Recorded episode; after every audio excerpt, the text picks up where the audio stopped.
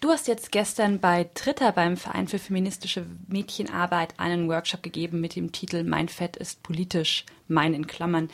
Äh, wie war es denn überhaupt? Wer war so da? Wie ist der Workshop gelaufen?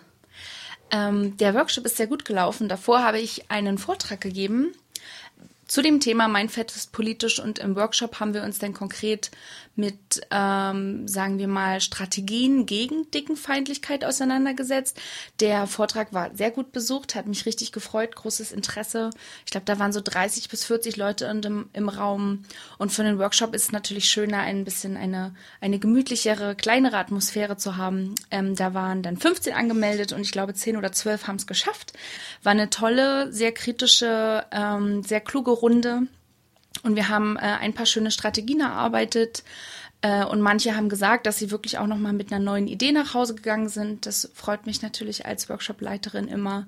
Ähm, zum Beispiel haben wir darüber gesprochen, dass Humor eine schöne Gegenstrategie ist gegen so alltägliche Sprüche. Ne? So mein, mein klassisches Beispiel ist immer, wenn jemand sagt, äh, deine Oberschenkel sehen ja voll dick aus oder dein Bauch sieht ja voll dick aus oder so, so einen Kommentar bringt, in dem Kleid siehst du viel zu dick aus, dass man dann nicht antwortet, ja, hast du ja recht, weil das so die erwartete Reaktion ist, dass man sich halt schämt, dass man den eigenen Körper versteckt, sondern dass die Reaktion auch sein könnte, ja, und sieht doch voll cool aus, oder? Also so die Idee, dass das Dicksein, Fettsein äh, hässlich ist, dass man die ein bisschen aufbricht und sagt, dick sein, fett sein und Schönheit oder sich auch wohlfühlen sind keine Gegensätze der Titel suggeriert ja so ein bisschen, oder äh, der Titel suggeriert sehr stark, dass es da ja aber nicht nur um individuelle Strategien geht. Also dass es nicht darum geht, dass ich als Person sagen kann, ah, da konnte ich jetzt gut kontern, damit konnte ich jetzt umgehen, ähm, sondern das Ganze hat ja auch eine strukturelle Ebene. Was, wie verbindest du denn diese, diese individualisierte Ebene des Empowerments und mhm. des ähm, sich darüber Austauschens mit der Frage danach, wie Körperbilder in der Gesellschaft funktionieren? Äh, eine gute und sehr, sehr große Frage. Ich bleibe noch mal kurz bei der individuellen Ebene, weil das in der Tat diejenige ist, die erstmal für die meisten Leute interessant ist. Dickenfeindlichkeit ist so alltäglich und oftmals so unhinterfragt, dass überhaupt das Erkennen, dass wir ähm, ganz oft sehr dickenfeindliche Sprüche sagen. Beispielsweise, ach, in dem Kleid sehe ich ja so fett aus oder Oh, du siehst toll aus, hast du abgenommen. Das sind alle Sprüche, die implizit oder explizit so das Körperfett als negativ darstellen. Und das überhaupt zu erkennen auf einer kleinen alltäglichen Ebene ist für viele Leute schon sehr viel wert. Und dann darüber zu sprechen, wie man sich in einem System, was man ja selbst nicht geschaffen hat und wogegen man kämpft, vielleicht trotzdem auch widerständig positionieren kann. Das passiert oft auf einer individuellen Ebene, und muss auch meines Erachtens immer ganz stark so markiert werden, ähm, weil im Grunde genommen sage ich immer, wir sind nicht an Diskriminierung schuld, ähm, aber wir können uns positionieren und eine, versuchen an Handlungsstrategien zu arbeiten. Aber schon alleine der Fakt, dass man sich in dieser Gesellschaft positionieren muss und vielleicht auch an Gegenstrategien arbeiten muss, ist natürlich schon kritisch zu betrachten. Ne? Wenn jemand nicht schuld an der Diskriminierung ist, muss dann aber auch noch besonders frech, besonders selbstbewusst, besonders, besonders humorvoll darauf reagieren, ist das ja eigentlich schon wieder eine Ungerechtigkeit. Und trotzdem kann es eine Form von Empowerment sein, zu sagen, ich überlege mal, wie ich vielleicht in der nächsten Situation darauf reagieren kann, damit ich selbstbewusster aus der Situation rausgehe und auch vielleicht meine Wut an die andere Person ein Stück weit abgebe. Ähm, trotzdem ist es mir wichtig, und das mache ich dann auch insbesondere in den Vorträgen, mein Fettes politisch darauf hinzuweisen, dass die, die Bilder und die Diskurse, die über Dicksein gesellschaftlich existieren, eben keine objektiven, sachlichen oder schon immer dagewesenen Bilder sind, sondern sehr wohl politisch sind, sehr wohl informiert sind von gesellschaftlichen Ideen, ähm, wie ein guter Körper in Anführungsstrichen auszusehen hat. Und im heutigen neoliberalen Kapitalismus geht es ganz viel darum, dass Leute fit sein sollen für die Arbeitswelt. Und mit fit sein wird heute verknüpft, dass man schlank ist, dass man sportlich ist, dass man in Anführungsstrichen gesund ist, dass man eben alles tut, um jeden Tag acht bis zehn Stunden äh, ordentlich arbeiten zu können. Wie kann man jetzt dagegen angehen? Das ist eine große schwierige Frage. ich finde erstmal überhaupt eine Aufklärung darüber, dass die Art und Weise, wie wir über Dicksein sprechen, eben nichts Objektives ist, schon erstmal eine gute Idee ist, damit Leute erkennen, dass ähm, das eben auch da drin eine Form von Veränderung drinstecken kann. Also überhaupt die Erkenntnis, dass Dicksein vielleicht nicht automatisch XY bedeutet, in dem Fall dann zum Beispiel ungesund sein, ähm, was es natürlich trotzdem auch kann. Ne? Also so, man muss sich auch nicht immer abgrenzen von dem, was gesellschaftlich als negativ bewertet wird, nämlich die Krankheit. Oder dass es, dass viele Leute annehmen, dass dicke Menschen nicht sportlich sind oder nicht sehr aktiv sind. Obwohl es auch dicke Menschen gibt, die einfach nicht sportlich und nicht aktiv sind und das soll auch okay sein. Aber trotzdem, dass man diese Verknüpfung, diese automatische Verknüpfung ein bisschen, bisschen auseinanderrüttelt, das ist mir wichtig. Ich spreche also in meinen Vorträgen oft davon, wie gesellschaftlich ähm, Körper eingeteilt werden, zum Beispiel mittels des BMIs. Der BMI heißt Body Mass Index und existiert so, wie er jetzt gerade angewendet wird, erst seit Mitte der 90er Jahre.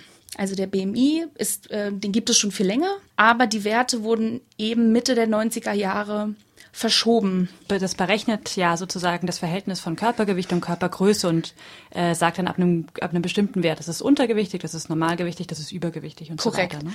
Genau, es ist eigentlich äh, schon alleine deine Erklärung hat so ein bisschen aufgezeigt, wie absurd es eigentlich ist. Ne? Man nimmt so irgendwie so eine Körpergröße und ein Körpergewicht und dann macht man das durch zwei im Quadrat, also so eine komische Rechnung.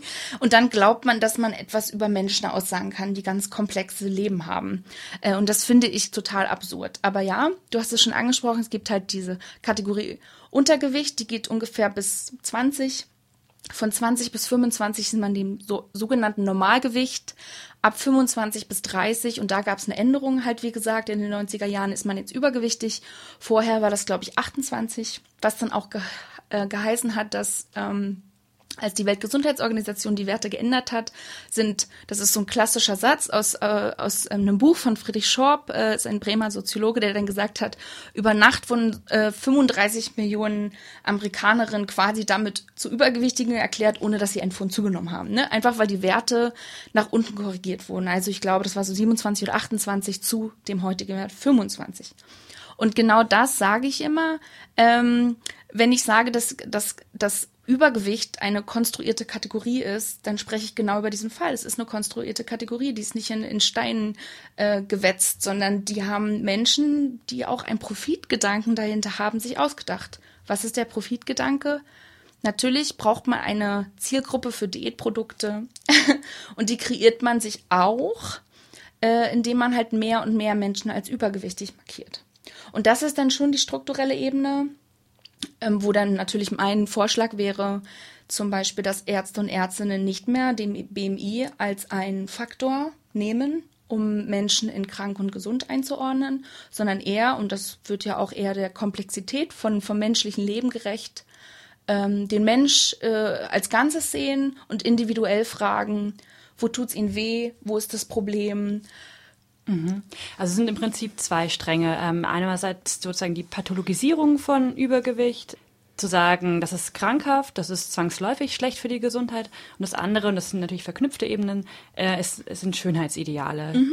Jetzt äh, würde ich mal auf den ersten Blick behaupten, dass vor allen Dingen Letzteres in der Regel auf Frauen angewendet mhm. wird. Natürlich sind Männer auch von Stigmatisierung wegen mhm wegen ihres Körpers betroffen, das ist äh, sicherlich klar, aber du sagst ja von dir selbst auch, es ist, du bist eine feministische Aktivistin, du beschäftigst dich vor allen Dingen mit äh, Körperbildern bei Frauen. Mhm. Was ist denn der Unterschied aus deiner Perspektive zwischen der Betrachtung von Männern und Frauen? Mhm.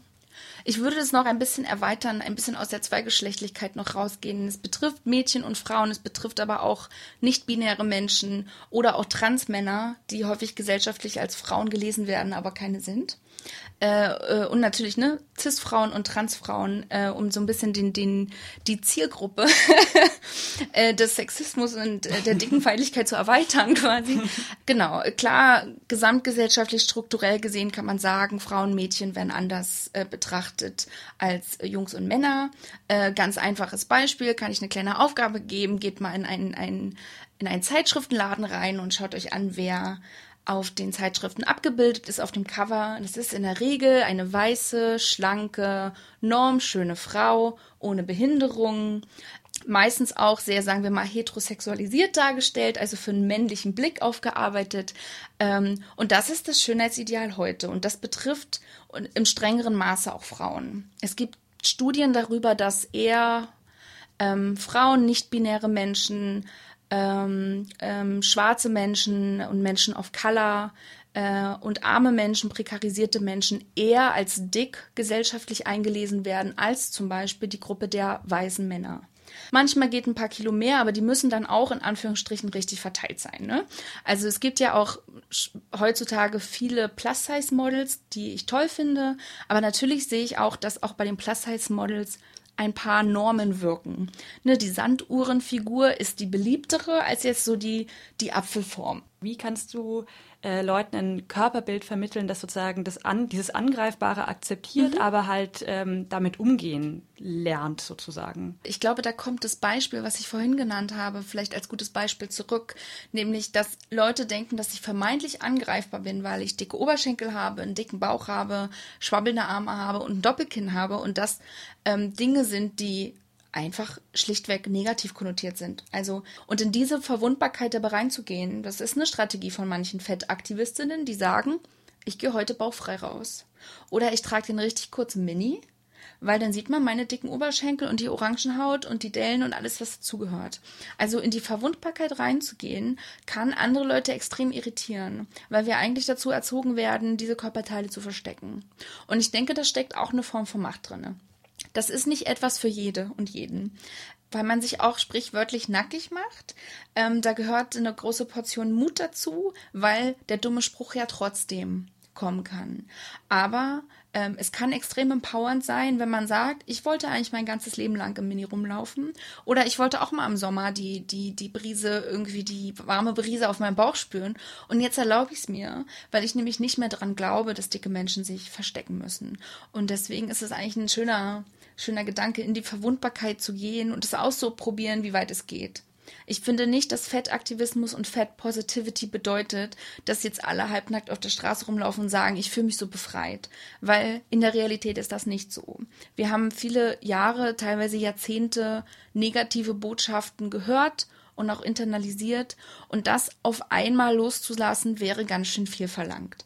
Was aber toll ist, und das finde ich sind die richtigen Schritte in eine Richtung, die ich gut finde, ist, sich damit auseinanderzusetzen und sich zu prüfen und zu fragen, gibt es vielleicht etwas, was ich trotzdem jetzt mal mache, auch wenn ich es mir nicht erlaube. Ich würde gerne noch mal eine, eine kurze Schleife mhm. zurückschlagen zu etwas, was du vorhin schon gesagt hast, als du meintest, ähm, wie, wie ist es denn bei Arztbesuchen?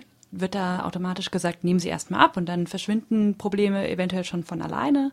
Oder kann nicht ein Arzt oder eine Ärztin auch hingehen und sagen, okay, jetzt beschäftige ich mich mit Ihnen als individueller mhm. Person? Was ja in vielen Berichten äh, übers Dicksein, übers zu Dicksein in Anführungszeichen eine große Rolle spielt, ähm, ist die Frage danach, wie wie gesundheitsschädlich das ist, ob man jetzt von einer dicken Epidemie spricht, von mhm. einer ähm, Übergewichtserkrankung oder was auch immer, wird damit immer ins Feld geführt, ähm, dass die Gesellschaft an sich das ja nicht gutheißen könne, mhm. dass das auf, äh, auf dem Rücken aller ausgetragen werde, wenn eine bestimmte Menschengruppe, wie auch immer die dann definiert ist, äh, sich in Anführungszeichen gehen lässt. Mhm. Wenn sozusagen äh, eine Art individuelle Entscheidung dahinter steht, äh, jetzt einfach mehr zu essen und so viel zu essen, dass man potenziell krank wird. Das ist so ein bisschen ja das Narrativ, was darin vorkommt. Nun hast du ja selbst gesagt, das ist, hat eine gewisse Grundlage. Natürlich kann Dicksein auch äh, zu Krankheiten führen. Natürlich äh, kann es damit in, in Zusammenhang stehen, aber das muss man halt auf, auf einer individuellen Ebene betrachten, ohne daraus sozusagen die Kategorie sofort zu entwickeln. Wie antwortest du denn auf äh, solche Vorwürfe, auf Vorwürfe, die sozusagen darauf zielen, dass dicke Menschen das Solidaritätsprinzip bei Krankenkassen mhm. beispielsweise ausnutzen würden? Also ich persönlich würde nicht sagen, dass Dicksein natürlich auch zu Krankheiten führen kann. Es gibt Studien, die eine Korrelation äh, konstatiert haben zwischen einem dicken Körper und bestimmten Krankheiten. Und es gibt auch Studien, die weniger rezipiert werden, die keine Korrelation gefunden haben. Und äh, wenn, wenn Leute studieren, hoffentlich, hoff, lernen sie hoffentlich im zweiten oder dritten Semester, dass Korrelation nicht Kausalität bedeutet. so erstmal so das Anfangsstatement. Das zweite wichtige Statement, was ich machen möchte, ist, selbst falls sogenanntes Übergewicht mit bestimmten Krankheiten in direkter Verbindung steht, falls das eine, eine groß angelegte, komplexe Studie mal herausfindet, was bis jetzt übrigens auch noch nicht geschehen ist, ähm, bin, würd, würde ich von meinen Perspektiven nicht abweichen. Ähm, weil alle Menschen haben es verdient, eine Unterstützung zu bekommen, die ihren individuellen Bedürfnissen äh, entspricht. Auch RaucherInnen, die Krebs bekommen, sollen bitteschön behandelt werden und so weiter. Das heißt, man kann auch mal drüber nachschauen, wie der permanente Stress, ähm, die dicke Menschen in einer dickenfeindlichen Gesellschaft erleben, sich auch auf das Gemüt und auch auf den Körper ausschlagen können. Ähm, das finde ich zum Beispiel eine wichtige Perspektive, die kaum besprochen wird. Es gibt äh, das Feld der Stressforschung, das ist auch äh, eine akademische Richtung, die sich anschauen, wie Diskriminierung, auch vielfältig, Heterosexismus, Rassismus vor allen Dingen, äh, sich auf die Psyche und auch auf den Körper von Menschen äh, niederschlagen können äh, und äh, die Gesundheitswerte beeinflussen können. Das ist etwas, was ich selten in den Medien lese. Und mein letzter Punkt, ich finde es ziemlich mies, Menschenleben in, in, in Zahlen und in Euros zu packen. Ja, danach zu bewerten, ob jetzt ein Mensch ein bisschen mehr kostet als ein anderer. Das ist äh, das strukturell behindertenfeindlich ähm, und feindlich gegenüber Menschen, die chronische Erkrankungen haben, äh, die einfach ein bisschen mehr Unterstützung äh, und äh, Fürsorge und auch Medikamente oder Reas und Therapien brauchen als andere. Äh, ich möchte so eine Perspektive nicht unterstützen. Ähm, ich möchte, dass Menschen die Unterstützung bekommen, die sie in dem Moment brauchen. Und dann, dass dann individuell geschaut wird. Es kann doch mal sein, dass eine Person sich in der Tat wohler fühlt, wenn sie ein paar Kilos abnimmt. Ich glaube, das Gros der Menschen fühlt sich unwohl in ihrem Körper, weil ähm, die Botschaften so mies sind, die wir über unsere Körper hören. Und nicht unbedingt, weil wir uns alle immer aufgrund unseres Körpers so unwohl fühlen.